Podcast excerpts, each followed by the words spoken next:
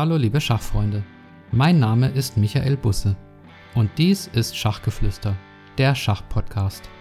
Auf meinem Kanal erhaltet ihr die neuesten Informationen aus der Schachwelt. Außerdem unterhalte ich mich mit Gästen aus der Schachszene über ihren Werdegang, wie man sich im Schach verbessern kann und über alles andere, was mit Schach zu tun hat. Viel Spaß mit der heutigen Folge.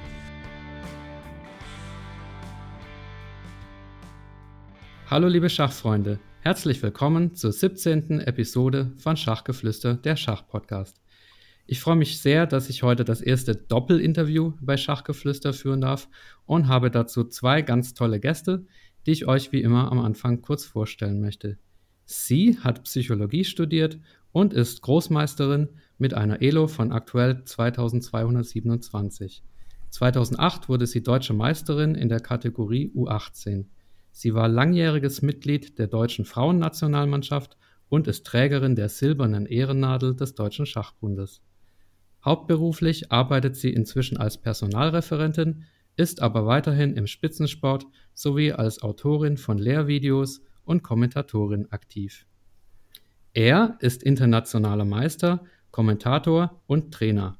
Er hat zahlreiche stark besetzte Turniere gewonnen und befindet sich momentan auf Platz 77 der deutschen Rangliste mit einer Elo von 2453. Im Spiel wie auch im Coaching liegt seine Expertise im Mittelspiel. Abseits des Schachbrettes ist er derzeit Rechtsreferendar in Braunschweig. Zusammen sind sie Deutschlands wohl bekanntestes Schachehepaar. Als Experten haben sie unter anderem zuletzt den Weltmeisterschaftskampf Carlsen gegen Caruana auf Chess 24 kommentiert. Gemeinsam mit Ilya Zaragatzky, den wir in der vorherigen Episode kennengelernt haben, betreiben sie die Online-Schachschule Chessemy, auf der sie unter anderem gemeinsame Lehrvideos veröffentlichen. Herzlich willkommen, Melanie und Nikolas Lubbe. Hallo. Hallo Michael. Hallo, ich hoffe, das war jetzt nicht zu sehr abgelesen, das hat man wahrscheinlich gemerkt, aber ihr habt so eine umfassende Vita, da muss ich mir das natürlich vorher notieren. nee, passt schon, wobei ich bei meiner aktuellen Elo-Zahl erstmal hier in meine Hände gesunken bin. Aber ist schon okay, entspricht ja der Wahrheit. Also du warst natürlich schon mal drüber, das habe ich auch gesehen, aber ich glaube 99,9 Prozent aller Hörer wären froh, wenn sie deine aktuelle Elo-Zahl hätten. Insofern brauchst du dich dafür ganz bestimmt nicht schämen. Ähm, die erste Frage, ich muss natürlich als allererstes mal die Geschichte mit eurem Ehenamen aufklären. Das lässt mir sonst keine Ruhe. Ihr habt also euren Ehenamen tatsächlich bei einer Partie Blitz ausgespielt. Das heißt, wer gewinnt, der durfte seinen Namen als Ehenamen bestimmen. Ich habe das auf Wikipedia gelesen, da ähm, konnte ich das erst nicht glauben, aber es war tatsächlich so. Ne? Also Melanie, du hieß früher Ome, was bezeugt, dass du die Partie verloren hast. Aber die Idee dazu kam von dir und das war auch ernst gemeint, oder? Ja, also tatsächlich kam das so, dass wir uns einig waren, dass wir einen gemeinsamen Namen annehmen möchten, also keinen Doppelnamen oder auch nicht jeder seinen Namen behalten. Und wir konnten uns aber nicht einigen, welchen Namen wir annehmen möchten. Und ja, dann lag das natürlich als Schachspieler irgendwie nahe, daraus vielleicht auch ein Spiel zu machen. Zumal ähm, ich damals auch eine Website auf meinen Namen hatte und dann äh, das auch gerne verknüpfen wollte, dass man das dann vielleicht auch direkt kommunizieren kann, dass ich jetzt anders heiße, falls es denn so ist. Aber ich hatte natürlich zu dem Zeitpunkt noch Hoffnung, dass ich meinen Namen behalten kann. Wobei äh, objektiv gesehen äh, Nico damals natürlich auch schon der deutlich bessere Schachspieler war und meine Chancen jetzt nicht so hoch waren. Aber gut, im Blitz kann natürlich alles passieren. Äh, und so haben wir uns dann dazu entschieden, diese Partie zu spielen. Das war auch äh, keine Fake-Partie, das war alles echt. Und ich glaube, man hat es auch an äh, Nikos Reaktionen im Video gesehen, dass er da tatsächlich auch gelitten hat. Also es gibt ja tatsächlich auch die Beweisvideos quasi dazu. Und ja, am Ende habe ich dann verloren, musste dann auch erstmal ein bisschen innerlich kämpfen damit, aber gut, das war ja vorab so vereinbart und deswegen ist es äh, zu dieser Namensänderung dann gekommen. Aber inzwischen habe ich mich dran gewöhnt. Aber es war tatsächlich so, wenn du gewonnen hättest, dann hättest du drauf bestanden, weil du hast am, ja. im Eingang äh, des Videos so ein bisschen gesagt, ja, du willst es ihm nicht zu leicht machen und so. Also da gab es dann Spekulationen, ob's, äh, ob du vielleicht doch nachgegeben hättest, selbst wenn du gewonnen hättest? Nee, nee, nee, nee, nee. Das äh, nicht. Also da hätte ich dann auf jeden Fall drauf bestanden. Ich glaube, das war eher darauf bezogen, dass mir ja bewusst war, dass meine Chancen jetzt nicht so, so gut stehen. Ich meine, 200 Elo Unterschied ist ja schon eine Hausnummer. Und du hattest schwarz auch noch, ne? Wie kam das denn? Genau, und keine Maus, muss ich auch noch dazu sagen. Also durchweg benachteiligt. Wieso hast du dich auf Schwarz eingelassen? Ich weiß gar nicht, haben wir das Das war sogar dein Vorschlag, ja. Also es kam sogar so, dass ähm, als Melanie das erst so scherzeshalber vorgeschlagen hat, dachte ich, äh, okay, das ist ja jetzt nicht ihr Ernst. Und dann meinte ich, okay, aber wir können das machen. Machen wir so ein Best of Five oder sowas? Und dann meint sie, nee, also wenn, dann machen wir eine Partie, ganz oder gar nicht, alles auf ein ja, Spiel fünf setzen. Partien, da hätte ich ja noch geringere Chancen gehabt. Ja, aber einfach in einer Partie so eine wichtige Entscheidung auszuspielen, da war mir auch etwas mulmig, das hat sie auch gemerkt und dann hat sie aber auch gesagt, ich nehme auch schwarz. Also das Angebot kam von ihr und ja, also nachdem wir vorher bei einer ganz normalen Argumentation nicht weitergefunden haben, habe ich dann auch irgendwann gesagt, okay, muss ich mich drauf einlassen? Ich, ich weiß ja auch, ich habe gute Chancen, aber wenn ich in der, in der Blitzpartie mit Weiß äh, dann auch noch verlieren würde, also ja. Das ich, hättet ihr ewig nach. Ich, ich hätte mich wahrscheinlich bei jeder Unterschrift hätte ich mich dran erinnert. Aber Okay, aber für dich war es schon mit die wichtigste Partie deines Lebens, ne? Also man sieht tatsächlich in dem Video, wie du da total äh, kaputt und fertig bist, nachdem du die Partie gewonnen hast. Ja. Also ist schon lustig anzusehen. Ja, Nico hat ja auch gar nicht geschwätzt. Er hat die Regeln missachtet. Ja. Also, liebe Hörer, wenn ihr das mal sehen wollt, das Video heißt High Stakes Geschwätzblitz ums Eheglück und dann einmal von Nikolas Lubbe und einmal Melanie Lubbe und das ist wirklich sehr amüsant. Also auch die Unterschiede der beiden. Melanie hat im Prinzip gespielt, als wäre es eine normale Partie und äh, Nico war total von der Rolle, aber hat, äh, hat dann auch gewonnen. Also, aber man hat schon gemerkt, ja, dass da wirklich viel auf dem Spiel stand. Sehr schön. Ja, wenn wir bei eurem Namen sind, ähm, es gibt ja noch eine, eine Spielsequenz, die nach euch benannt ist, äh, und zwar eine Figur zu Lubben, habe ich gelernt. ähm, könnt ihr mal sagen, was das, äh, Nico, vielleicht du, was das bedeutet ähm, und wie, der, wie dieser Name kam? Ja, also der Name ist aufgetaucht im Geschwätzblitz. Ich glaube, das war ein Vorschlag aus der Community, weil wir einen gewissen Bluff etabliert haben. Ähm, und zwar ist das ein, ein Manöver, da braucht man ein bisschen die Hilfe des Gegners, aber man kann natürlich auch mit äh, etwas Bluff rundherum arbeiten. Also man stellt im Prinzip äh, die wichtigste Figur, die Dame, ein. Und ähm, das Manöver äh, verdient aber nur den Namen, wenn der Gegner es nicht sieht. Also das gehört dazu. Also sprich, man, man, man lupt, wenn man die Dame einstellt und der Gegner es übersieht. Und Melanie hat es, äh, glaube ich, einmal geschafft, in einer drei. Partie drei, drei Damen zu luppen. Ja, das wow. war wirklich das Highlight. Aber es ist eher eine, eine Blitz, äh, Blitzspaßsache als ein Manöver, was man am Brett wirklich anwenden Und sollte. nicht zu empfehlen für Nachahmung in Turnierpartien. Ja. Okay, also ich habe es auch einmal von dir gesehen, Nikolas, aber ähm, ja, ich äh, werde es mir nicht abgucken. Also das, äh, das nicht zur Nachahmung geeignet. Das ist eine wichtige Botschaft, aber trotzdem ganz nett. Äh, und immer wieder verblüffen, wenn es funktioniert. ähm, wie habt ihr euch eigentlich äh, kennengelernt und wie seid ihr ein Paar geworden, wenn das nicht zu intim ist? Also ihr seid ja ein Schachehepaar, da muss man ja fragen. Melanie vielleicht, wie hat's gefunkt? Also kennen tun wir uns tatsächlich schon sehr, sehr lange. Es gibt auch ein sehr witziges Foto, was irgendwann uns im Nachhinein aufgefallen ist, wo wir beide in der U10 bei der deutschen Meisterschaft nebeneinander am Brett spielen und bei mir noch eine ganze Armee an Kuscheltieren am Brett aufgebaut ist und Nico in seinem berühmten Batik-Shirt, was ihm bis zum Knien reichte. Also so unsere Jugendsünden quasi. Ähm, genau, also da von kennen kann man da glaube ich noch nicht sprechen, aber wir haben uns natürlich schon erlebt, so unser ganzes Schachleben lang, weil wir beide auch äh, in der Jugend schon äh, auf deutschem Spitzenniveau quasi gespielt haben. Da läuft man sich ja dann schon über den Weg. Mhm. Und so richtig kennengelernt haben wir uns dann in der U20 2010, genau, und 2011 sind wir dann ein Paar geworden. Ja, ihr teilt euch ja nicht nur sozusagen die, die Ehe und sondern auch das Hobby und den Nebenerwerb ähm, mit Chessamy, da kommen wir später dazu. Wie macht ihr das, dass ihr euch da, ja, dass ihr euch da nicht auf die Nerven geht? Also habt ihr da ähm, nicht zu viel Nähe äh, zueinander? Wie, wie, wie, wie schafft ihr das? Wir haben ja zum Glück noch ein Berufsleben. Und wir reden sonst nicht viel. nee, wir tauschen uns nur im Geschwätzblitz aus. Das, ja. das sind immer so unsere wöchentlichen 90 Minuten, wo ja. wir miteinander sprechen. okay, ähm, also ich sehe schon, ihr seid da auf jeden Fall harmonisch. Es gibt ein Zitat von Viktor Kortschneu zur Ehe. Ich weiß nicht, ob ihr das kennt.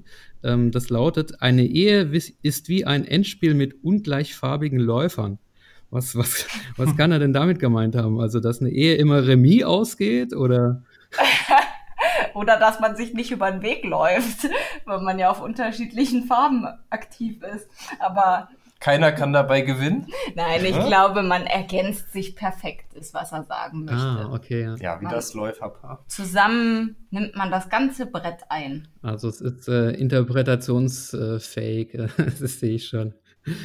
Aber ich finde es auf jeden Fall ja auch äh, sehr positiv, dass man so ein Hobby, was ja schon sehr viel Zeit und Raum im Leben und vor allen Dingen auch im, in der Freizeit einnimmt, äh, dass man das miteinander teilen kann und vor allen Dingen auch so Turniere zusammenspielen kann. Also bei mir gehen zum Beispiel auch fast 100 Prozent der Urlaubstage quasi für Schach drauf. Und ähm, das ist ja schön, wenn man das dann mit einem Partner verbinden kann und dass beide dann auch Spaß an der Aktivität haben und auch Verständnis füreinander.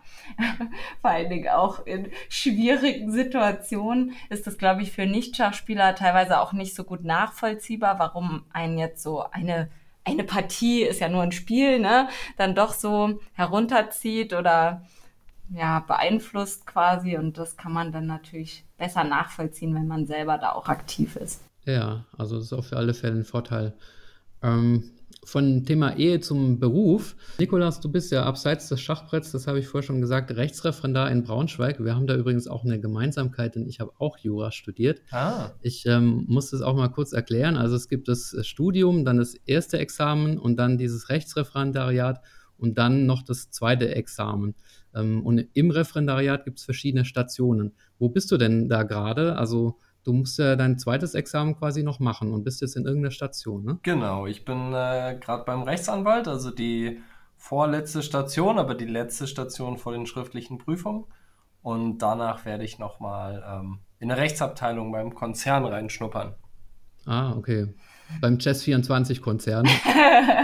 Nein, also da habe ich dann doch andere Ambitionen. Also da habe ich mir einen etwas größeren Konzern noch gesucht und äh, ich mache schon genug Schach.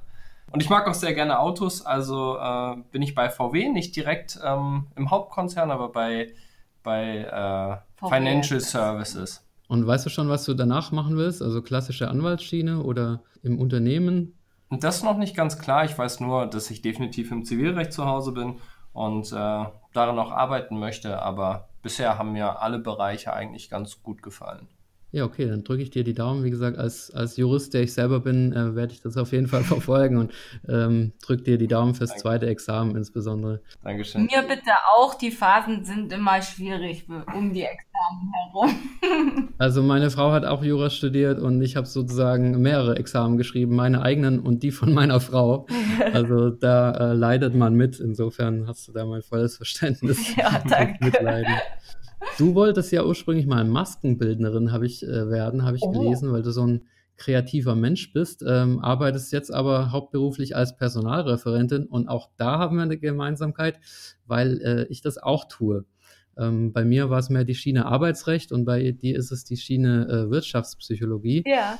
Gibt es da irgendwelche Parallelen zum Thema Schach, wenn du da zum Beispiel jetzt jemand rekrutest und, und schaust, da gibt es einen Bewerber, passt der ins Team, passt der ins Unternehmen?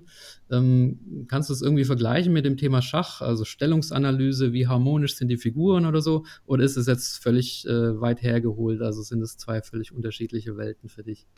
Ich glaube schon, dass man vom Schach sehr viel für ähm, das Arbeitsleben und auch das Schulleben damals äh, mitnehmen kann. Also sei es jetzt die Konzentrationsfähigkeit oder auch wie man an bestimmte Problemstellungen rangeht.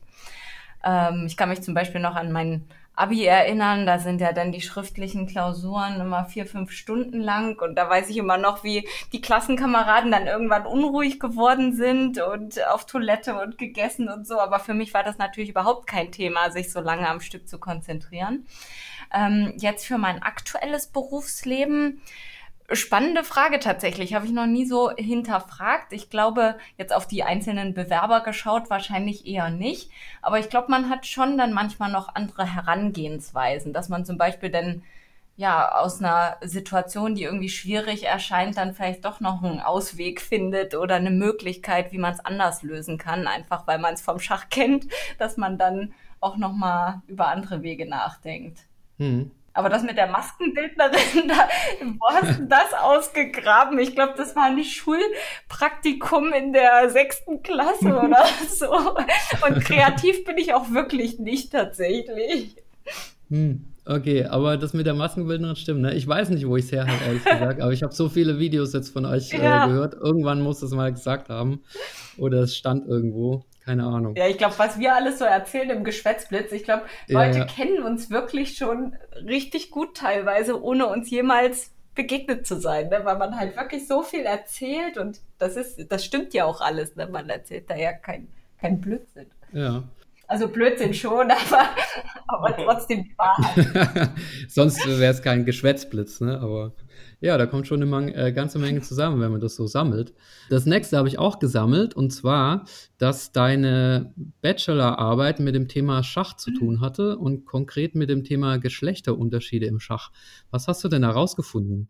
Was sind deine Kernthesen? Genau, ich habe mich mit dem Thema Aggressivität am Schachbrett, also auf dem Brett quasi beschäftigt, nicht unterm Tisch, ähm, und habe geschaut, ob es da Unterschiede zwischen Männern und Frauen gibt, weil es ja auch so irgendwie das Vorurteil gibt, dass äh, Frauen weniger aggressiv spielen und auch die These, dass dadurch vielleicht auch Leistungsunterschiede zustande kommen. Ähm, habe da ähm, in der Studie verschiedene Stellungen ähm, ausgewählt, in denen jeweils ein aggressiver und ein weniger aggressiver, also positioneller Zug gleich gut möglich war und habe äh, quasi meinen Probanden diese Züge zur Auswahl ge gestellt und geschaut, was ähm, häufiger gewählt wird und von welchem Geschlecht. Und dann habe ich auch noch variiert, ob der Gegner quasi männlich oder weiblich ist. Und tatsächlich war das Ergebnis, dass äh, die Frauen da eher aggressiver waren in der Studie. Und ähm, ja, das war auf jeden Fall sehr interessant und dass die vor allen Dingen auch aggressiv gegen andere Frauen spielen. Finde ich ein überraschendes Ergebnis, denn eigentlich sagt man ja, es gibt so wenig Frauen im Schach, weil Schach so diese Eigenschaften Dominanz, Aggressivität äh, und äh, sich vergleichen hat. Und die Eigenschaften werden ja eigentlich eher den, den Männern zugeschrieben. Ja, aber die Frauen, die dann beim Schach bleiben, die bringen die Eigenschaften vielleicht in besonderem Maße mit.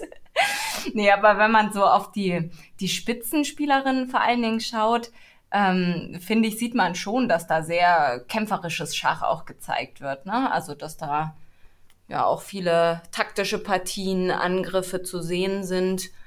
Also es hat mich jetzt zumindest nicht, nicht überrascht. Ich fand es spannend, dass das Geschlecht des Gegners auch noch einen Einfluss hatte. Aber mhm. so die, die reinen Ergebnisse fand ich interessant, aber nicht übermäßig überraschend. Okay.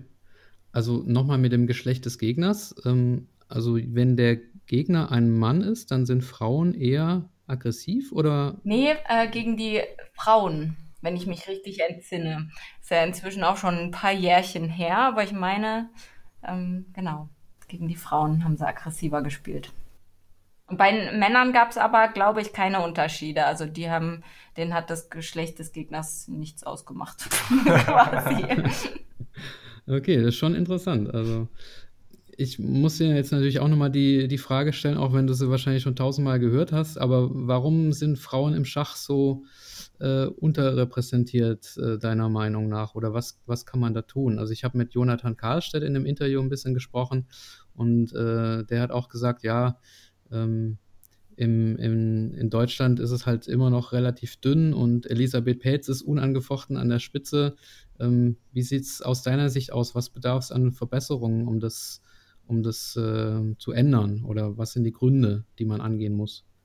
Ja, also ich glaube, die Gründe sind vielfältiger Natur und es ist auch gewissermaßen irgendwie so ein Kreislauf. Also wenn wenig Mädels da sind, ist es auch schwierig, weitere Mädels zum Schach zu bringen, weil man sich halt alleine unter Jungs dann auch nicht so wohl fühlt und gerne so eine Mädelstruppe hätte, aber dafür bräuchte man wieder mehr Mädels. Also das ist irgendwie so ein Teufelskreislauf quasi, den es zu durchbrechen gilt. Und ähm, ja, die Gründe, warum generell weniger Mädels zum Schach erstmal gekommen sind. Klar, das eine hast du selber schon angesprochen. Es ist schon irgendwie so ein Kampfspiel vielleicht. Ähm, es war früher ja auch äh, eher so ein Männersport, da wurde geraucht in den Kneipen, es war spät abends und so, das hatte ja nochmal einen ganz anderen Stil quasi als das Schach heute und ich kann mir schon vorstellen, dass sich da Frauen eher vielleicht auch unwohl gefühlt haben. Dann gibt es heutzutage auch noch jede Menge Vorurteile. Man sagt, du spielst ja wie ein Mädchen und was dann quasi übersetzt bedeutet, du spielst schlecht Schach und so. Und diese Diskriminierung, sage ich jetzt mal, merkt man ja schon auch noch in den Turnieren und ja, wenn man so im Schachsport unterwegs ist. Also ich glaube, es gibt da einfach verschiedene Gründe, die dazu führen, dass erstmal wenig Mädels überhaupt zum Schachsport gefunden haben und das ist jetzt halt sehr, sehr schwierig zu durchbrechen. Mhm. Ähm, aber ich glaube, es gibt da schon gute Ansätze. Ähm, zum Beispiel die Deutsche Schachjugend, für die ich auch eine Zeit lang tätig war als Mädchenreferentin, die organisiert dann auch gezielt Mädchencamps, die eben nur für Mädchen sind, wo man dann eben die Gemeinschaft mit den anderen Mädels hat und sieht, ah, es gibt nicht nur mich in meinem Schachverein, sondern es gibt auch andere Mädels, die Schach spielen und das macht dann auch Spaß in der Gruppe und so. Ähm, ja, da wird schon was getan, aber klar, ähm, Vorbilder sind natürlich auch immer eine Geschichte. Also Elisabeth hast du ja auch schon angesprochen. Ist natürlich immer gut, wenn man auch eine Frau hat, die in der Weltspitze dann auch mit vertreten ist. Das motiviert natürlich auch nochmal und zeigt, ja, auch Mädels ähm, in Deutschland können was erreichen. Mhm. Ja, verschiedene Faktoren also. Mhm, okay, also nicht alles so äh, eindimensional, sondern ähm, ja, verschiedene Dinge, die man da beachten muss. Ähm, ja. Auf jeden Fall, ja, finde ich es gut, wenn es solche Aktionen gibt. Und äh, ich denke auch gerade an, an Sebastian Siebrecht, der diese Tour quer ja. durch deutsche Einkaufszentren macht. Und das ist jetzt sicherlich nicht speziell für Mädchen, sondern, sondern für alle. Aber auch da spricht er natürlich äh, alle Kinder, die da im Einkaufszentrum gerade sind, ja. an. Und äh, das ist ja auch äh, ähm, eine tolle Geschichte, wo ähm, Jungs und Mädels zum, zum Schachsport, äh, Schachsport herangeführt werden. Ja, finde ich auch klasse. Mit etwas Glück ähm, kommt er übrigens auch in einer späteren Episode mal. Ähm, ah. ja, so viel als Ankündigung für die Hörer. ähm, ja, okay, also von dem schwierigen Thema, äh, äh, warum das so, äh, warum das so ist, äh, weg zum, zu eurem schachlichen Werdegang nochmal. Ähm, Nikolas, wie, wie bist du denn eigentlich so gut geworden? Also bist du so gut gefördert worden oder hast du einfach so viel Talent, hast du so viel Zeit verbracht? Ähm, wie wird man so gut wie du? Also wie ihr beide natürlich, aber du, äh, du bist jetzt dran. Also zunächst muss ich anfangen, also das, der Anfang war bei mir relativ steil, war aber auch eine leichte Vorlage. Ich habe nämlich angefangen mit einer DWZ. Von 81. Damals von 81, genau. Dementsprechend war es danach gar nicht so schwer, Erfolge zu feiern. Also subjektive Erfolge zu feiern, dass man ähm, Plus macht. Ähm, ich hatte aber auch das große Glück, dass ich einen sehr, sehr guten Trainer hatte, den Carsten Bertram. Der ist, also der ist halt Lehrer und er ist didaktisch sehr, sehr gut. Er ist nicht der beste Schachspieler, ähm, der rumläuft, aber er kann die Dinge sehr, sehr gut vermitteln. Und ich war bei weitem nicht der Einzige, der nach kurzer Zeit eine respektable ähm, Spielstärke erreichen konnte bei ihm. Und äh, zusammen mit meinem Bruder ist er auch auf viele Turniere mit uns gefahren. Und dann ähm, hatte ich in der Jugend viel Praxis. Und ja, dann kam das eigentlich mehr oder weniger von alleine. Ich habe ähm, ich habe zu Hause nie viel trainiert, als ich Jugendlicher war. Also ähm, Schach war bei mir nur auf den Turnieren. Zu Hause hatte ich andere Dinge im Kopf, Computer spielen oder Skateboard fahren oder, oder anderen Blödsinn. Ähm, aber wenn ich beim Turnier war, dann, ähm, ja, dann war Schach angesagt und auch immer die Partieanalysen, die sehr intensiv immer gemacht wurden. Ich glaube, da lernt man sehr viel daraus. Und ähm, ja, dann habe ich eigentlich längere Zeit stagniert, so bei einer Elo von 2, 2, 50, 60, 70 vielleicht. Dann hast du mich kennengelernt und dann dachtest Ja. du, jetzt musst du noch mal reinhauen. Ja, weil, also, ich hatte ja so 2270 und Melanie hatte, was hattest du, 2350 oder so und dann musste ich auch mal zeigen. Also, ein bisschen, bisschen Schachspielen kann ich auch, ähm, ein bisschen äh, Melanie imponieren und dann, ähm, Na toll, und meine Elo ist dann in den Keller gegangen. Was hat das denn jetzt zu Hast du sagen? die Elo von der Melanie geklaut? ungefähr, ja. Nee, aber also es, es waren dann so Schübe. Also ich hatte dann einen Schub von 2,270. Ähm, das ging relativ schnell auf über 2,4.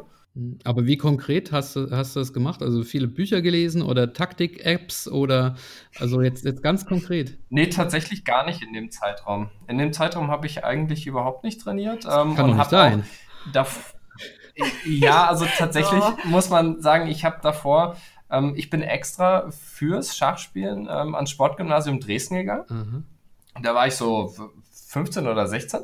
Es war halt das einzige Sportgymnasium, was Schach hatte und hatte da ähm, auch regelmäßig Training, was ich vorher ähm, unter der Woche überhaupt nicht hatte. Das war halt in den Schulunterricht eingebunden. Aber ich habe keine Turniere mehr gespielt, weil ähm, das vorher immer mein Trainer organisiert hatte. Der war aber mittlerweile ähm, Lehrer in Osnabrück und ich habe mich nicht drum gekümmert, also habe ich einfach nicht mehr gespielt. Ich hatte dort vor Ort das Training. Und als ich dann volljährig wurde, dann dachte ich, äh, ich fahre mal wieder zu Turnieren mit ein paar Freunden und ähm, mache mir einfach einen Urlaub. Und dann lief's gut. Also ich bin sehr entspannt da reingegangen und ähm, dann, dann, dann lief es einfach. Gut, mittlerweile trainiere ich, aber ähm, ja, der Erfolg bildet sich nicht unbedingt äh, sofort ab, muss ich sagen. Hm, Okay, also für mich ist es trotzdem immer noch so ein bisschen ein Rätsel, äh, weil nur durch Urlaub ähm, kann es ja auch nicht so gut äh, geworden sein. Aber, Aber Nico ist auch einfach unglaublich talentiert. Also das merkt man auch, wenn, wenn Nico eine Stellung betrachtet und so, er versteht die halt auch in der Regel sehr Ja. schnell und hat da schon einen ganz anderen Blick quasi als ich zum Beispiel. Also du sagst ja auch, deine Expertise liegt im Mittelspiel, steht zumindest auf der Homepage. Ähm, und es gibt auch diese tollen Videos, die ich übrigens allen Hörern empfehlen kann, die ihr beide macht, nämlich Lubes Lernstunde, meistere das Mittelspiel. Also du bist schon im, im Mittelspiel bist du, bist du zu Hause, ne? Genau, ja, das, also ich muss auch zugeben, das liegt auch zum Teil einfach an Faulheit. Weil Eröffnungstheorie ist heutzutage so umfangreich geworden ähm, und viele Spieler beginnen für mein Empfinden viel zu früh damit, viel zu intensiv sich mit der Theorie, also mit gewissermaßen mit Auswendiglernen zu beschäftigen. Und ich habe das Spiel ganz anders gelernt von meinem Trainer damals. Ähm, er hat nämlich gesagt, spielt einfach irgendwas, ich gebe euch eine Idee an die Hand und dann macht ihr selber. Und dann, er hat uns nie großartig Theorie beigebracht. Und der Unterschied bei den Jugendturnieren war dann immer, dass die gegnerischen Trainer ja so nach einer Viertelstunde rauskamen, unseren Trainer angelacht haben und gesagt haben, ich, wir stehen an allen Brettern auf Gewinn. Also, ne, hat sich gefreut. Und nach einer Stunde ähm, hat der gegnerische Trainer es nicht begriffen, hat gesagt, das kann nicht sein. Wie, wie konnten wir an allen Brettern verlieren? Ähm, ja, viel Mittelspieltraining. Mhm, Aber klar, ab einem gewissen Niveau kommt Eröffnung dazu. Ja, aber im Mittelspiel wären ja auch auf dem Niveau, das äh, ja unterhalb eures Niveau ist, da werden ja auch im Mittelspiel die Partien entschieden, ne? durch, durch Einsteller oder durch äh, Läuferspieße Ja. oder Springergabeln oder sowas. Insofern, ähm, Ja, Ja. ja. eigentlich fast alle Partien. Und ja. dadurch lernt man halt auch in unterschiedlichen Stellungen dann zurechtzufinden, weil es kann immer passieren, egal wie gut man die Theorie kennt, dass man dann mal out of book ist, wie man so schön sagt. Und dann gilt es halt Schach zu spielen. Und wenn man halt weiß, worauf es im Mittelspiel ankommt, wenn man unterschiedliche Prinzipien kennt, wie spiele ich mit dem Läuferpaar, wie spiele ich gegen das Läuferpaar, wie behandle ich Isolani-Strukturen, dann findet man sich halt in vielen Stellungen zurecht, auch ohne da eben die Theorie und die Eröffnung zu kennen. mh. Lupes Lernstunde, ist das frei oder ist das kostenpflichtig über Chess24? Wo, wo, findet, äh, wo findet man das? Das ist kostenpflichtig, also das ist ein Angebot für die Premium-Mitglieder von Chess24, aber also es kostet ja keine Umso Unsummen. Mm, Ich glaube, mit Rabatten und äh, ist man bei 5 Euro im Monat dabei, hat aber nicht nur dann Zugriff auf die Lernstunde, sondern auf den gesamten Inhalt von Chess24. Ah, okay, also es ist in der Premium-Mitgliedschaft sozusagen drin, ja. Also ich habe ein paar Folgen geguckt, ähm, da ging es irgendwie um den Isolani oder so. Ähm, ja, war sehr instruktiv, aber äh, ich glaube, ihr seid bei 150 Folgen oder sowas. Also das äh, muss ich zugeben, habe ich nicht ah. alles geschafft. Dafür fehlt mir die Zeit. Aber ähm, ich kann es auf jeden Fall empfehlen. Ähm, Carsten Bertram hast du erwähnt und jetzt muss ich doch eine Frage zur Eröffnung stellen. In eurem, äh, ihr wisst schon, was kommt, in, in den Blitzpartien, die er da spielt, ähm, spielt ihr gerne eine Eröffnung, die ihr nach diesem Trainer benannt habt, nämlich Bertramisch. Ja. Das habe ich vorher noch nie gehört und die Hörer wahrscheinlich auch nicht. Was, was ist das für eine Eröffnung? Okay, ich will das gerne erklären und auch, wo, wo der Name herkommt. Ich habe ja gerade schon mal erwähnt, ähm, dass es ähm, bei uns der Fokus auf, auf Mittelspiel und Taktik und, und äh, Verständnis war und nicht auf Theorie lernen. Und Carsten Bertram hat sich dann überlegt, okay, wie kann ich den Kindern mit möglichst wenig Aufwand eine spielbare Idee an die Hand geben. Und er ist dann zum Ergebnis gekommen, okay, ähm, so Richtung englischer Angriff, äh, Bauernsturm, das, das funktioniert immer ganz gut. Also spielt ihr im ersten Zug D4. Und dann bringt man den Springer raus vom Darmflügel, den Läufer raus, stellt die Dame nach D2 und rochiert lang. Und dann geht der Bauernsturm los. Also der erste Springer ist Springer, sorry, dass ich dich unterbreche, der erste Springer ist Springer C3, ne? Also nicht genau. Springer F3, wie man äh, meistens ja. Genau, genau. D4, Springer C3, Läufer F4 und dann mhm. mit F3 häufig und äh, Dame D2 und dann die Randbauern nach vorne und Spaß haben. Und also ich habe das als Kind gespielt und wir waren total erfolgreich damit und im ganzen norddeutschen Raum ähm, war auch klar, das ist Bertramisch. Äh, ist es auf den Jugendturnieren, ähm, kennen, kennen das viele die meisten Zuhörer kennen das äh, wahrscheinlich unter der Yobava Pri-Variante, aber ähm, ich weigere mich, das so zu nennen, weil natürlich ist Yobava der stärkere Spieler, aber ähm, Carsten Bertram hat das deutlich vor ihm gespielt und auch populär gemacht, zumindest in meinen Kreisen. Und ähm, genau, ich habe das dann irgendwann tatsächlich wiederentdeckt, als ich eine Elo von knapp 2,4 hatte und dachte mir, okay, dieser, ich sag jetzt mal Blödsinn von früher, was machen denn eigentlich die starken Leute dagegen? Und äh, habe festgestellt, dass viele sich extrem äh, schwer tun dagegen. Also sie sind extrem ungläubig, wenn man denen das aufs Brett setzt, gerade in der Turnierpartie, können es nicht fassen, wollen es widerlegen und damit schaufeln sie sich ihr eigenes Grab. Hm. Ist das nur eine Waffe fürs Blitz oder benutzt nee. du das auch in der zweiten Bundesliga? Da spielt ihr beide für die Schachfreunde Neuberg. Das war jetzt der Versuch einer Überleitung zum, zum, nächsten Thema. Ähm, kann, könnt ihr das da auch nutzen? Und äh, Melli, vielleicht, äh, vielleicht du, wie erfolgreich äh, seid ihr da oder wie läuft es da für euch in der, in der, in der Liga? Also erstmal zu der ersten Teilfrage. Ja, also ich habe es tatsächlich mir auch abgeguckt dann von Nico und habe es auch in mehreren Turnierpartien gespielt, auch schon gegen gute Gegner, internationale Meister etc. Und Nico spielt es auch erfolgreich immer mal wieder, jetzt nicht als Hauptwaffe, ne? aber kann man immer mal wieder einstreuen, das Bertramisch. Mhm. Und äh, zur zweiten Teilfrage. Ja gut, wir sind halt letztes Jahr aufgestiegen in die zweite Bundesliga, sind da in eine sehr starke Staffel gerutscht, Südstaffel. Mit Neuberg in Hessen hätte uns alles passieren können, sage ich jetzt mal. Ähm, und haben da natürlich eine klare Außenseiterrolle.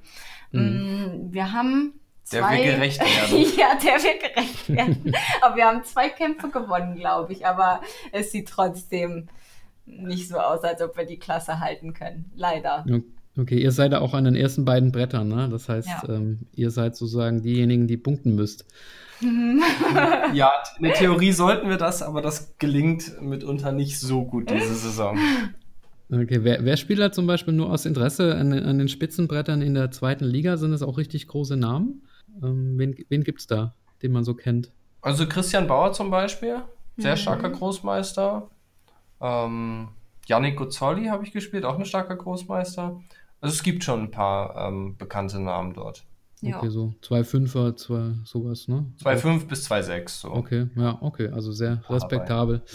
Äh, er spielt aber nicht nur deutsche Liga, er spielt auch äh, im Urlaub eine griechische Liga. Ähm, das, äh, wie, wie seid ihr da unterwegs?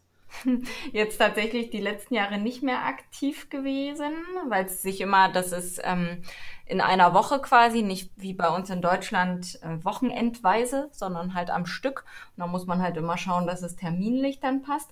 Aber war immer eine tolle Sache, weil man dann natürlich Schach mit Urlaub tatsächlich verbinden kann, weil es immer schön am Meer und schön warm und ja, Griechenland halt. Ähm, genau, es hat immer Spaß gemacht, aber klappt nicht jedes Jahr leider. Also es gibt da auch ein schönes Video von euch auf YouTube, wie ihr da so vor dem Strand äh, seid und äh, da äh, wird man richtig neidisch, wenn man das ja. so sieht. Ähm, okay. So, jetzt kleiner, kleiner Cut. Jetzt kommt die Schnellraterunde. Oh. Und ähm, das funktioniert so, dass ich immer einen halben Satz sage und ihr würdet den vervollständigen abwechselnd. Hm, okay. Seid ihr darauf vorbereitet? Ja, wer startet denn? Okay, ich habe hier ähm, Melanie stehen als erste. Oh. Am Schach fasziniert mich. Die Vielfältigkeit. Soll ich das jetzt noch ausbauen? Nö, äh, passt. Ähm, okay. Dann geht's weiter. Das nervigste am Nikolas, das nervigste am Schach ist. Verlieren. Ja, sehr gute Antwort. ähm, Melanie, die beste Schachseite im Internet ist. Chessemy. Ja, da kommen wir später dazu. Das ist natürlich die äh, richtige Antwort. Nikolas, der beste Spieler, gegen den ich je gespielt habe, ist? Caruana. Oh, wow. Echt? Und Remis gespielt tatsächlich. Nee, wirklich? Im, hm. Im Blitz oder im Klassischen? Klassische Partie. Oh, wow. Wo war das denn? Beim Isle of Man. Ein der wenigen Turniere, wo ähm, man gegen solche Spieler antreten kann, ja. Respekt. Okay, dann geht's weiter. Ähm, Wer ist dran, Melanie? Mein Lieblingsbuch über Schach ist. Hm. Da muss ich jetzt Guck tatsächlich. Mal ins Regal. Ja, ich habe tatsächlich meinen Blick jetzt hier nach rechts gewendet. Äh, Chess Structures. Von wem ist es? Von ähm, Fioris oder so. Ja, Flores, irgendwie sowas. Könnt ihr Rios. gerne googeln. Auf jeden Fall ein klasse Buch, weil der eben positionelle Ideen nach äh, Strukturen quasi behandelt. Also zum Beispiel Karokan-Struktur oder ja, unterschiedliche Strukturen, die aus verschiedenen Eröffnungssystemen entstehen, aber dann mit bestimmten Ideen verknüpft sind, natürlich. Okay, gibt es aber nur auf Englisch, ne? Ich glaube schon. Ja, das gibt es ja. auf Englisch. Aber um da mal gleich noch äh, einzusteigen, tatsächlich, äh, wir hatten gerade über Caruana geredet. Auf dem Hinflug zur Isle of Man habe ich das Buch gelesen. Ähm, und da ging es um eine Struktur gegen Nimzo-Indisch.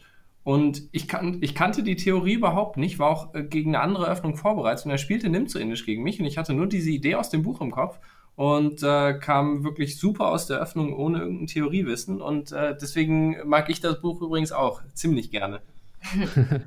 okay, also das hat einen Anteil an deinem Erfolg, äh, an deinem Remis gegen ja. Warner. Nicht schlecht. Okay. Ähm, wer ist dran, Nikolas? Schach ist ein Sport, weil. Puh. Weil man sich durchbeißen muss? Naja, das muss ich im, im Jurastudium auch. Ja, aber ich denke auch, das Jurastudium ist in Teilen äh, ein sehr intensiver Denksport. Ähm, aber Kalorien verbrauchen, naja. Na, Wettkampfgedanke. Ist doch ganz ja. klar. Man. Die Frage musst du Melanie nochmal stellen. Dann kriegst du eine bessere Antwort. Ja, Frauen sind ja aggressiver, wie wir gelernt haben. Ne? Die können ja. das besser beantworten. okay, Melanie, die, die größte Schwäche von Nikolas im Schach ist nicht vorhanden. Oh. naja, manchmal rechnest du ein bisschen nachlässig.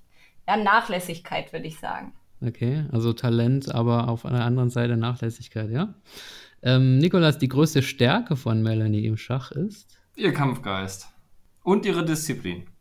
Na, die ist ja vorm Spiel dann. Na, die ist auch während des Spiels. Also du wirst kaum Spieler erleben, die so verbissen über die ganze Partie am Brett sitzen, äh, ohne einmal den Blick schweifen zu lassen.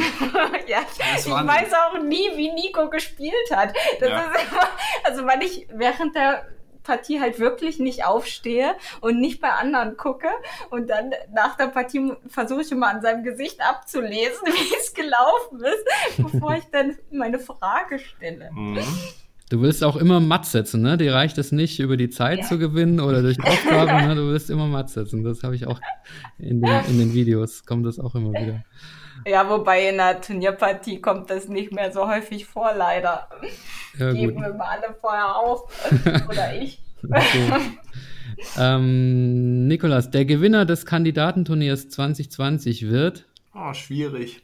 Vielleicht Dingli-Rennen. Den favorisierst du über Fabi, weil? Naja, nee, den favorisiere ich eigentlich nicht über Fabi. Die sind beide sehr gut, aber ähm, der verliert sehr, sehr wenig. Das ist schon mal eine gute Ausgangslage.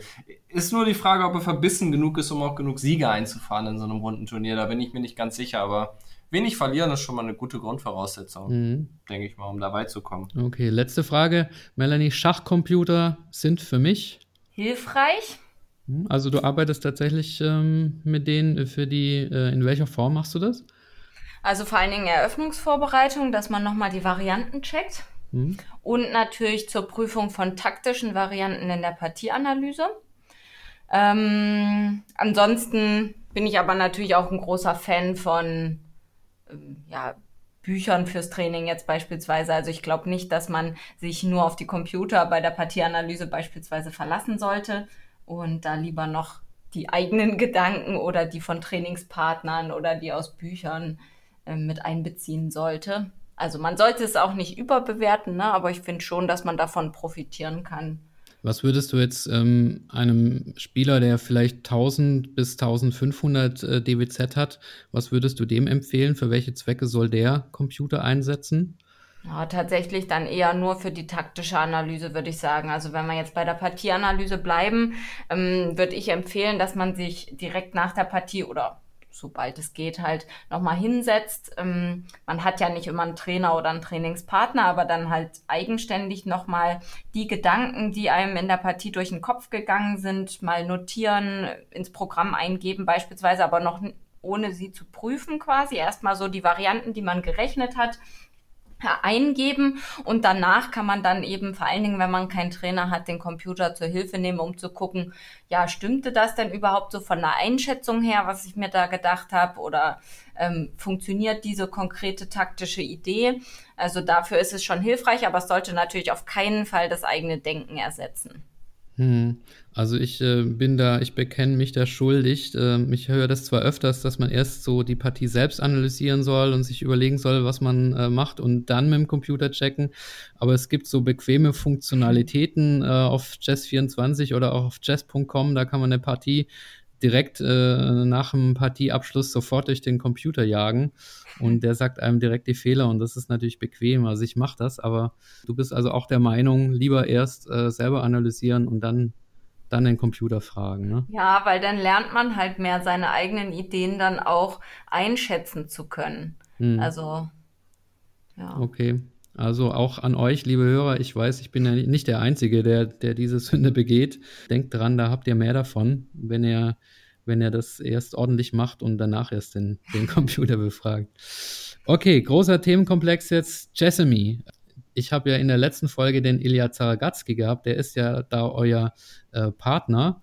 Und aber vielleicht könnt ihr noch mal äh, sagen, wie das überhaupt entstanden ist, diese äh, Schachakademie. Der Ilja hat gesagt, dass er von euch angesprochen worden ist.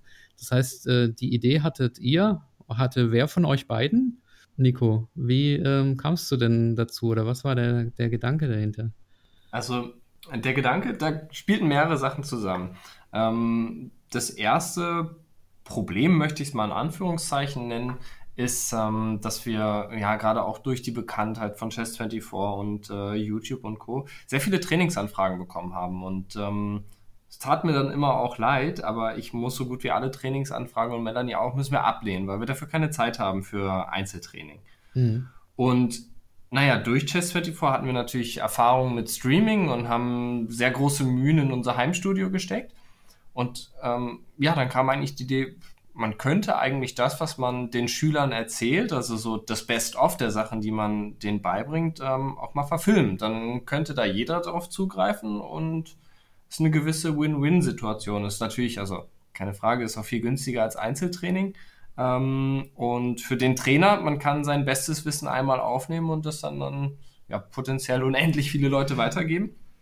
Und der, der nächste Gedanke war auch noch, dass ähm, ich während des Examens in Osnabrück damals noch sehr viel gependelt bin. weil, ähm, gebe ich einfach zu, Melanie hat ihr Studium wie am Schachbrett in einem Zug so durch, ohne Pausen, ohne Verzögerung und irgendwann hat sie gesagt, so wirst du fertig oder ziehst du trotzdem mal zu mir? Und dann habe ich gesagt, okay, fertig bin ich noch nicht, aber ich ziehe jetzt trotzdem nach Braunschweig. Und auf den Zugfahrten habe ich immer sehr viel auf dem iPad ähm, Jura-Lernvideos geguckt. Und mich hat das gestört, dass das beim Schach so nicht verfügbar ist. Und wenn Lernvideos beim Schach verfügbar sind, dann ja, dann waren die meist so gegen Weitergabe gesichert, dass man die nicht auf dem iPad zum Beispiel beliebig hin und her schieben konnte. Und ähm, ja, bei Büchern fehlten mir halt immer die PGNs. Ne? Und dann haben wir uns gedacht, eigentlich kann man das alles in einen Topf schmeißen und dem Turnierschachspieler, also wir sind halt alles Turnierschachspieler, ähm, das geben, was man eigentlich auch wirklich braucht. Ne?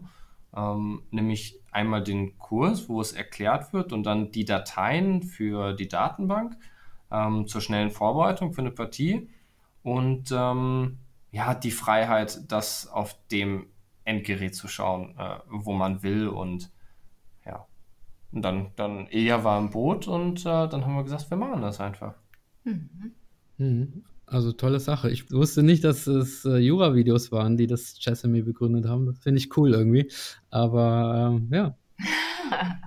Also die haben halt so mein, mein ähm, also ich das war sehr verbindet mit dem, mit dem E-Learning und gerade auch mit dem, mit dem Videolernen, weil ich auch, ähm, auch jetzt fürs zweite Staatsexamen schaue ich wieder viele Online-Kurse und man muss auch ehrlich zugeben, also diese Möglichkeit, die Geschwindigkeit zu erhöhen beim Schauen, einen Zwei-Stunden-Kurs in einer Stunde zu sehen, die habe ich nicht, wenn ich vor Ort sitze. Und zu Hause habe ich das. Man kann sich äh, die Lernatmosphäre schaffen, die man braucht, und dann guckt man sich das an. Also ich finde es klasse. Also das hat Ilja gestern auch erzählt, dass er Videos mit doppelter Geschwindigkeit guckt. Mhm. Das das finde ich ja abgefahren. Also wie, wie funktioniert das denn? Ich schalte die Geschwindigkeit hoch und konzentriere mich. Ja, also technisch verstehe ich das, aber ist da nicht die Stimme dann irgendwie total schnell und hoch und komisch? Also das hat Melanie auch mal gesagt, als sie reingekommen ist, als ich so ein äh, Video geguckt habe. Und ähm, man gewöhnt sich da wahrscheinlich. Man gewöhnt sich dran, sehr ne? schnell dran. Und tatsächlich, äh, ich kann mittlerweile zumindest die Jura-Videos nicht mehr auf normale Geschwindigkeit gucken, weil ich denke, diese Personen schlafen gleich ein, die den Vortrag halten. Und wenn ich normal rede, sagt Nico auch immer, oh, redet man nicht so langsam hier. Also man gewöhnt sich dran. Okay. Also ihr internationalen Meister und Großmeister seid irgendwie doch Genies, also äh, muss ich echt sagen. Ähm, ein Video mit doppelter Geschwindigkeit gucken, Respekt. Kann man ich, ich glaube, ich glaube, das kann man, das kann, das kann jeder machen. Man muss sich halt nur konzentrieren. Diese kurze Ablenkung, ähm, wenn dann mal eben ein Gedanke durch den Kopf schießt oder man sich mal eben umdreht, kurz was anderes macht, dann ist man raus. Also man muss sich dann schon konzentrieren, aber dann kann das eigentlich jeder. Mhm. Wie kriegt ihr das denn hin in der Konstellation Ehepaar und Ilja? Seid ihr da immer zu dritt einer Meinung oder gibt es da auch mal kontroverse Abstimmungen, ähm, wo sich der Ilja einen von euch beiden als äh, Verbündeten äh, suchen müsst? Wie, wie, funktioniert das in der, in der, dieser Dreierkonstellation? Ja, gibt immer mal unterschiedliche Meinungen, natürlich, ähm, aber in den unterschiedlichsten Konstellationen. Also ich wurde auch schon genug äh, überstimmt in bestimmten Sachen. Aber in den grundsätzlichen Sachen sind wir uns schon einig und da ziehen wir alle an einem Strang und gehen in eine Richtung. Habt ihr eine Vision, wo das, wo das hin soll? Im Endausbau sozusagen? Nee, eigentlich, eigentlich nicht. Also wir haben sehr, sehr viele ähm, Kurse, die wir noch produzieren möchten. Ähm, Mhm. Ja, aber ansonsten haben wir da keine große, äh, also wir. So keine möchten, Zahlen oder so, auf die wir hinarbeiten. Wir freuen uns natürlich, wenn es gut läuft und es läuft gut und wir das immer weiter ausbauen können und jetzt auch immer mehr mit externen Autoren zusammenarbeiten. Ähm, genau, aber das Projekt war von Anfang an so ausgelegt, dass wir das machen, weil wir da Spaß dran haben, weil wir denken, dass das eine coole Sache ist, dass viele davon auch profitieren können und wir halt einfach schauen, wo es sich hin entwickelt quasi. Du hast, Nico, am Anfang gesagt, ähm, Coaching-Anfragen musst du ablehnen, aber früher habt ihr das gemacht. Ne? Wie, wie läuft denn so ein Coaching, jetzt mal unterstellt, äh, du hast wieder freie Kapazitäten oder wie war es früher? Wie, ähm, wenn man jetzt so eine Anfrage bei dir stellt, äh, bitte coache mich, was ist da so, wie, wie funktioniert das? Wie ist da dein Ansatz? Also einen allgemeinen Ansatz habe ich nicht. Also ich habe jetzt nicht ein, eine Trainingsmethode, die ich allen überstülpe, sondern ähm, also nicht Bertramisch für alle. also ähm, Eröffnungstraining ist was, was ich dann noch eher später mit den Schülern mache. Ähm, aber das erste ist eigentlich, dass ich ähm, sehr intensiv Partien analysiere. Das muss auch für mich als Trainer sein, damit ich erstmal überhaupt erkenne, wo die Stärken und Schwächen sind. Und das merkt man eigentlich ziemlich gut, gerade bei frischen Partien, ähm, wo die Leute dran arbeiten müssen. Und das ist halt auch gewissermaßen das Problem, wenn man zu, zu sehr mit Computern arbeitet, ähm, weil ein Computer kann einem nur sagen, äh, gut oder schlecht. Aber der erklärt einem natürlich nie warum. Und ähm, der sagt bei einem guten Zug, also selbst ein guter Zug kann aus Trainersicht furchtbar sein. Nämlich wenn der falsche Gedanke dahinter steckte. Mhm. Dann muss man das so unbedingt aufklären. Mhm. Und ähm, ja, damit beginnt eigentlich das Training immer, dass man sehr intensiv schaut, ähm, wo steht der Schüler gerade und ähm, ja, dann individuelles Konzept, wie er ähm, ja, an seinen Stärken und Schwächen mhm. arbeiten kann. Das ist dann der nächste Schritt. Wie ist denn so die Durchhaltequote äh, bei so Leuten? Also ich zum Beispiel habe mal Klavierunterricht angefangen und nach dreimal wieder aufgehört, äh, weil ich zu faul war, zu Hause zu üben. Passiert euch das auch oder ähm, halten die alle durch, wenn sie mal anfangen? Das ist mir bisher selten passiert. Ich glaube, ich hatte mal, na, nur nach Probetrainings ähm, hatte ich ein, zwei Leute, die dann gesagt haben, dass sie, naja gut, die waren dann halt auch nicht so ernst beim Schach dabei. Ansonsten ein, ein Schüler betreue ich noch, den habe ich jetzt auch schon seit ähm, zwei Jahren. Das ist auch der einzige, den, den ich noch weiter trainiere. Und ja, wir arbeiten schon sehr lange zusammen. Ähm, nee, ansonsten, man merkt das aber auch relativ schnell, ob die Leute ähm, wirklich was erreichen wollen. Und äh, ich habe bisher hauptsächlich sehr engagierte und disziplinierte Leute kennengelernt, die das auch wirklich wollten. Gibt es so eine Mindest-DWZ, die man haben muss, damit so ein Coaching überhaupt Sinn macht? Äh, also ich sage mal so ein Coaching auf, auf IM-Niveau oder ähm, sollte man sich, wenn man da jetzt nur 1000 oder 1200 DWZ hat, sollte man sich da ein 1800er oder ein 1600er suchen? Also nehmt ihr, ja, sagt ihr, sowas macht gar keinen Sinn? Ähm, wie, wie ist das? Dass es keinen Sinn macht, würde ich nicht sagen. Ich glaube nur, dass man mit anderen Trainern dann genauso gute Ergebnisse erzielen könnte. Mhm. Also ich denke, es gibt auch sehr gute Trainer, die selber eine 1800 haben, sage ich jetzt mal, die dann aber eben äh, Schüler mit 1000 etc. trainieren können. Also ich glaube, da, da muss man dann nicht unbedingt auf ihrem Niveau nach einem Trainer Ausschau halten, um gute Erfolge erzielen zu können am Anfang. Aber generell würdet ihr schon sagen, ich denke jetzt an die Hörer, die vielleicht nicht auf eurem Niveau sind, sondern äh, gerade mit Schach angefangen oder Schach wieder entdeckt äh, im Erwachsenenalter äh, und jetzt äh, Ehrgeiz entwickelt haben, da würdet ihr schon sagen, ähm, dass es also Sinn macht, sich einen Trainer zu suchen, sei es jetzt ähm, ja, sei es jetzt äh, von Auge zu Auge, von Angesicht zu Angesicht oder sei es äh, per Skype. Also das könnt ihr schon generell empfehlen als Ergänzung zu euren Videos natürlich. Also meine generelle Empfehlung ist, man sollte sich halt ähm, von dem Gedanken freimachen, ich habe einmal die Woche ein Training äh, mit meinem Trainer und dann werde ich ein deutlich besserer Spieler. Ähm, das Wichtigste ist die Eigenarbeit und ähm, was ein guter Trainer machen kann, ist, dass er sehr gezielte, ähm, sehr gezielte Empfehlungen gibt, was der Schüler sich angucken muss. Aber das muss er immer noch selber machen. Das unterschätzen viele. Mhm.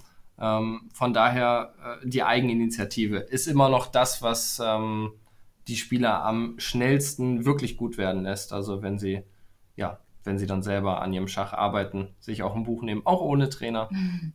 Und das dann noch umsetzen. Ja, also sehr interessant. Ähm, wir laufen langsam auf die Stunde zu, deswegen habe ich jetzt nur noch so ein paar Joker-Fragen, die auch ähm, ähm, ja, ohne, ohne inhaltlichen Zusammenhang zu den vorherigen Fragen sind. Ähm, ich stelle jetzt trotzdem einfach nochmal. Was glaubt ihr, ähm, wie ist es um das deutsche Spitzenschach bestellt? Wir haben jetzt den Vincent Keimer, der tolle Resultate erzielt hat. Ähm, ich habe mit dem Christoph Silecki schon so ein bisschen gesprochen, was er ihm zutraut, aber was ist, was ist eure Meinung? Ähm, wie, wie seht ihr denn, kann der 2020 in, ja, wahrscheinlich nicht in die Weltspitze, aber kann er weiter vordringen? Welches Potenzial seht ihr in ihm? Es, es wäre ja so ein Zugpferd, was dem deutschen Schach unheimlich äh, gut tun würde. Weiß nicht, wer sich jetzt, wer, wer ihn besser kennt. Puh, dafür haben wir ihn zu wenig trainiert und zu wenig seine Partien analysiert, äh, um das beurteilen zu können. Aber also er ist auf jeden Fall ein Ausnahmetalent ohne Frage und ich denke, er hat sehr viel Potenzial. Ich möchte mich da jetzt aber ungern auf eine äh, bestimmte Elo-Zahl oder so festlegen, weil manchmal ja auch es bis zu einem gewissen Niveau relativ schnell und problemlos geht und dann irgendwo die Grenze erreicht ist. Und ich finde, das ist ganz schwierig von außen quasi zu beurteilen, wo diese Grenze sein könnte. Aber ich denke, es ist super fürs deutsche Schach auf jeden Fall, wenn man da so jemanden hat, der auch international dann für Aufsehen sorgt und ja. Aber man muss auch sagen, es gibt talentierte Spieler abseits von äh, auch von Vincent Keimer natürlich mit seinem Gewinn des Gränke-Turniers. Das war natürlich eine Sensation, aber die, dieses Projekt der Schachprinzen ähm, ist ja auch ziemlich erfolgreich gelaufen, was die ähm, äh, was der Deutsche Schachbund hatte. Und ähm, also die Spieler machen auch noch Fortschritte, wenn man mhm. jetzt an ähm, Matthias Blühbaum. Genau, und ähm, Alexander Donchenko, also davon sind jetzt mindestens zweimal bei 2,650 angelangt. Also solche Projekte haben gut funktioniert. Könnten wiederholt werden. Für die, die das äh, Schachprinzen zum ersten Mal hören, was war da das, das Konzept? Äh, wie, wie hat das funktioniert? Ich glaube, man hat sich einfach vier, vier talentierte Spieler gesucht und die wurden gefördert. So gewissermaßen genau. als Truppe. Mhm. Und die sind alle gut geworden, sehr gut geworden. Ja, also solche Konzepte gab es auch in der Vergangenheit schon mal. Ich war auch mal Teil eines solchen Konzepts. gut, was daraus geworden ist. Meine Schachprinzessin. Aber also ja, bei den Prinzen hat es auf jeden Fall gut funktioniert. Okay. Ja, dann die nächste, wie gesagt, zusammenhanglose Frage. Der Georgios Soulidis hat mal gesagt, jeder hat so seine eigene unsterbliche Partie, also seine eigene Lieblingspartie. Habt ihr das auch sowas von euch oder steht die euch noch bevor? Wir haben noch ein paar Jahre Zeit, um eine solche zu produzieren, wäre jetzt meine Antwort. Also nee, eine Unsterbliche, nee. Also ich meine, das Remis gegen äh, Fabi ist natürlich ein heißer Kandidat, aber hm, vielleicht auch so eine, eine richtig schöne äh, Partie. Ne? Die war gar nicht so spektakulär, muss ich sagen. Ich meine, okay. auch ein Weltklasse-Spieler kocht nur mit Wasser, ihm müssen früher Fehler unterlaufen und dann, okay, dann wurde es halt Remis. Ähm, war hart umkämpft, aber tatsächlich eine meiner Partien, die mir am längsten im Kopf geblieben sind, ähm, war eine Partie gegen einen ja vom Rating her deutlich schwächeren Spieler als mich selbst, aber ich glaube, es war meine einzige perfekte Partie, was aber auch daran lag, dass ich ähm, mich extrem gut vorbereitet hatte und ein schönes äh, Bauernopfer bringen konnte früh. Ja. Aber wir haben ja noch ein bisschen Zeit, ja. ne? Können noch welche wir sprechen uns in 20 Jahren nochmal, Michael. genau, dann lade ich euch auf jeden Fall nochmal ein und dann könnt ihr mir eure unsterbliche Partie vorstellen.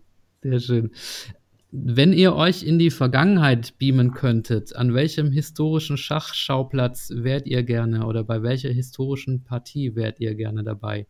Die Frage geht jetzt natürlich an beide. Oh. Schwierige Frage, ich weiß. Also ich würde nur gerne teilnehmen, weil früher, na also wirklich, ja. also früher waren die Spieler nicht an die bis an die Zähne bewaffnet mit modernster Theorie und da konnte da konnte man noch wirklich hingehen und einfach sagen, wir spielen jetzt eine Partie Schach ähm, heute ist es mehr, wir prüfen erstmal 20 Züge ab und dann spielen wir beide Schach. Von daher, ja, einfach mitspielen mit den Leuten früher, war schön. Also ich dachte jetzt so, ähm, keine Ahnung, an ähm, 1972 die, die Partie zwischen Fischer und Spassky oder so, so historische Partien. Oder das, äh, dieses berühmte Café de la Régence in Paris. Also da wäre ich unglaublich gern mal äh, würde mich da mal gern hinbeamen, wie das so früher war im, im Café, wenn äh, Schachpartien gespielt werden und äh, 100 Männer stehen drumrum und, und schauen zu und rauchen. Also muss, wie du es vorher beschrieben hast, ja. ne? das muss äh, eine tolle Atmosphäre gewesen sein.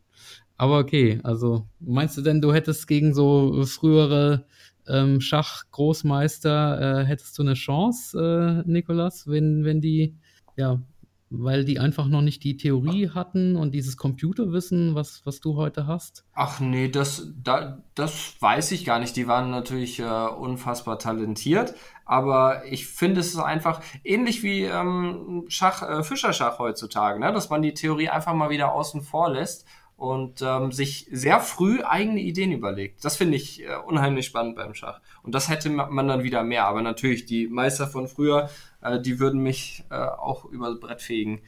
Keine Frage. okay, ja. Also wir werden es nicht erfahren, aber ja, ich würde sagen, wir kommen, wir kommen ans Ende. Ähm, es hat mir sehr, sehr viel Spaß gemacht, euch beide zu interviewen. Und ja, ihr habt gemerkt, in der Vorbereitung habe ich viele Videos von euch gesehen. Und ich muss sagen, ihr kommt auch in, einfach in allen Videos äh, einfach als ja, zwei ausgesprochen sympathische Menschen rüber. Und deswegen, ja, hat es mir sehr, sehr viel Spaß gemacht und ich drücke euch für die weitere Zukunft, sowohl privat als auch beruflich, als auch schachlich, ähm, drücke ich euch die Daumen, wünsche euch viel Erfolg, bleibt gesund und ähm, ja, das letzte Wort sozusagen, ähm, Nico, du kennst das als Jurist, äh, das, das, das letzte Wort äh, gebührt den, ihr seid nicht die Angeklagten, aber ihr seid die Ehrengäste und ähm, ja, deswegen zum Abschluss, was, was möchtet ihr noch sagen? ja, was habt ihr noch auf dem Herzen sozusagen? Ich bedanke mich nur für das Interview, war ein sehr angenehmes Gespräch mit dir. Und ich hoffe, wir haben unseren positiven Eindruck von vorher jetzt nicht völlig verdorben. Nein, nein, im, im Gegenteil. ja, und wünschen dir natürlich viel Erfolg mit deinem Podcast. Wir finden das eine super Aktion. Genau, und können das nur unterstützen. Ja, danke schön. Eine Frage habe ich natürlich vergessen. Was habt ihr in den nächsten äh, Wochen so vor? Ich habe von einer Simultanschachtournee gehört. Kann man sich da noch anmelden, um äh, gegen euch anzutreten? Wo findet das statt? Ja, wir haben tatsächlich einige Simultans geplant in den nächsten Monaten. Da am besten einfach mal auf unsere Website schauen, Lubbe Schach. Da gibt es einen Terminkalender, wo die alle gepflegt sind, meistens zumindest. Genau, das steht an. Dann ein paar Turniere. Nico weniger als ich, weil er ja jetzt erstmal Examen vor sich hat. Äh, genau. Und nochmal bei dem ähm, Simultanschach kann man sich da anmelden, damit man mitmachen kann? Oder wie funktioniert das? Wird man da ausgewählt? Ja, am besten mit den Vereinen jeweils Kontakt aufnehmen. Die verwalten da quasi so ein bisschen die Anmeldung. Ich denke, bei den meisten ist es schon so, dass da jeder teilnehmen kann. Manche haben das jetzt auf die eigenen Vereinsmitglieder beschränkt. Kommt auch manchmal vor, aber da einfach mal nachfragen und dann, denke ich, findet man da einen Weg. Okay, also wer mit den beiden mal spielen will, liebe Hörer, der weiß jetzt Bescheid. Und, äh, oder zum Geschwätz. Oder, genau, ja. Ja, super. Dann ähm, habe ich euch genug Zeit geklaut. Ich bedanke mich nochmal. Und ja, liebe Hörer, ich hoffe, euch hat es auch gefallen. Und macht's gut. Bis zum nächsten Mal. Tschüss. Ciao. Tschüss.